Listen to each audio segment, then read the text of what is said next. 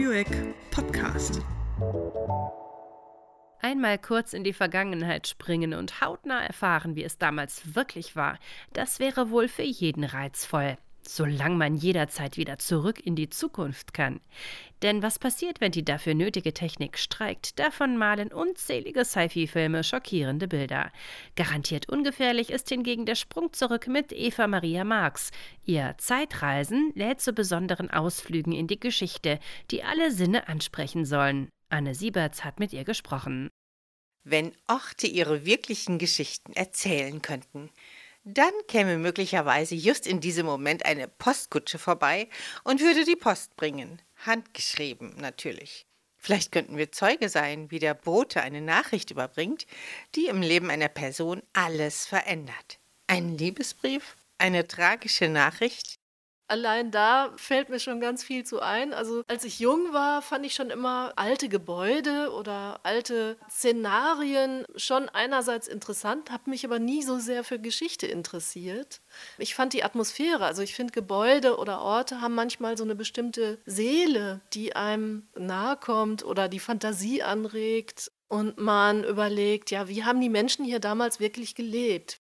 Obwohl die Medienpädagogin Eva Maria Marx von historischen Orten, von Menschen, die früher gelebt haben, fasziniert ist, so verrät sie dennoch, dass sie sich eigentlich nie so richtig für Geschichte interessiert hat. Wie waren die angezogen? Wie haben die gerochen? Also das Ganze etwas sinnlicher rüberzubringen. Und wenn ich dann so Tafeln äh, lese, 1838 ist das Gebäude gebaut worden und so, dann lese ich schon nicht mehr zu Ende. Mir geht es jedenfalls so. Auch ich muss gestehen, dass mich ein paar Jahreszahlen oder nüchterne Fakten nicht so richtig vom Hocker reißen. Bei den Zeitreisen, also den Audiobeiträgen, die aus ihrer Arbeit entstehen, guckt Eva Maria Marx erst im zweiten Schritt auf die Fakten.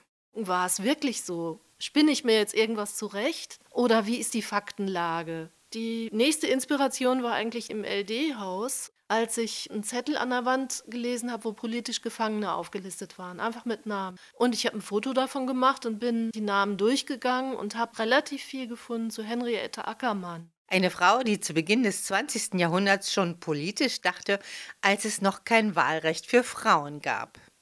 1905 wurde sie im Alter von 18 Jahren Mitglied der damaligen SPD. Politisch geprägt war sie vermutlich von ihrem Onkel, Georg Schumacher, einem SPD-Abgeordneten für Solingen im Reichstag. Ein Auszug aus dem Audiobeitrag dazu macht deutlich, was Eva Maria Marx an ihrer Geschichte so fasziniert. Zum ersten Mal begegnete ich ihr im LD-Haus, der ehemaligen Gestapo-Zentrale und heutigen NS-Dokumentationszentrum. Ich fand ihren Namen an der Spitze einer Liste von etwa zehn aus Ehrenfeld stammenden Gefangenen. Henriette Ackermann. Ein schöner, melodischer Name. Wer war sie? Was hat sie getan, dass sie als politisch Gefangene auf dieser Liste landete? Ihre politische Haltung war klar. Für bessere Löhne, für bessere Lebensbedingungen von Arbeitslosen, Wohlfahrtsempfängern und Kriegsgeschädigten und für die Bekämpfung der Wohnungsnot. Sprechende Orte heißen die Audiobeiträge, die aus der Beschäftigung mit einem Thema entstehen. Nach den ersten Anfängen hatte Eva Maria Marx die Idee, dass man das Konzept auch medienpädagogisch umsetzen könne. In etlichen Projekten im Raum Köln und Ratingen ließ sie Kinder oder Jugendlichen nach einem thematischen Impuls ausschwärmen.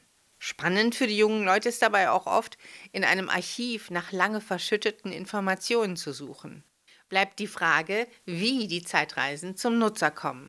Also die Idee ist ja eigentlich, dass man vor Ort, wenn man da steht, mit einem QR-Code äh, direkt eine Szene, ein Video oder ein Audio vorgespielt bekommt und so direkt dann quasi zurückgebeamt wird. Sind äh, so verschiedene Beiträge online verknüpft. Die müssen auch nicht immer von mir sein. Also die Lindorfer haben da schon viel gemacht. Kolleginnen und Kollegen von Studio Eck teilweise haben sich mit historischen Themen befasst. Ich finde, das sind auch alles so Schätze, die man nochmal sammeln und online stellen kann.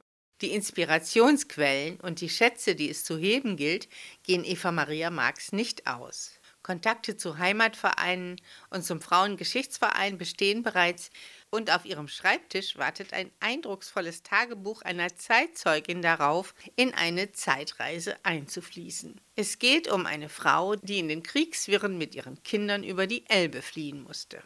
Die Geschichten, die sich vor mehreren Generationen abgespielt haben, sind dank der QR-Technik heute nur noch einen Klick entfernt. Zeitreisen per QR-Code gibt es zu ganz verschiedenen Orten und Personen. Auf unserer Homepage studieck.de erfahren Sie mehr.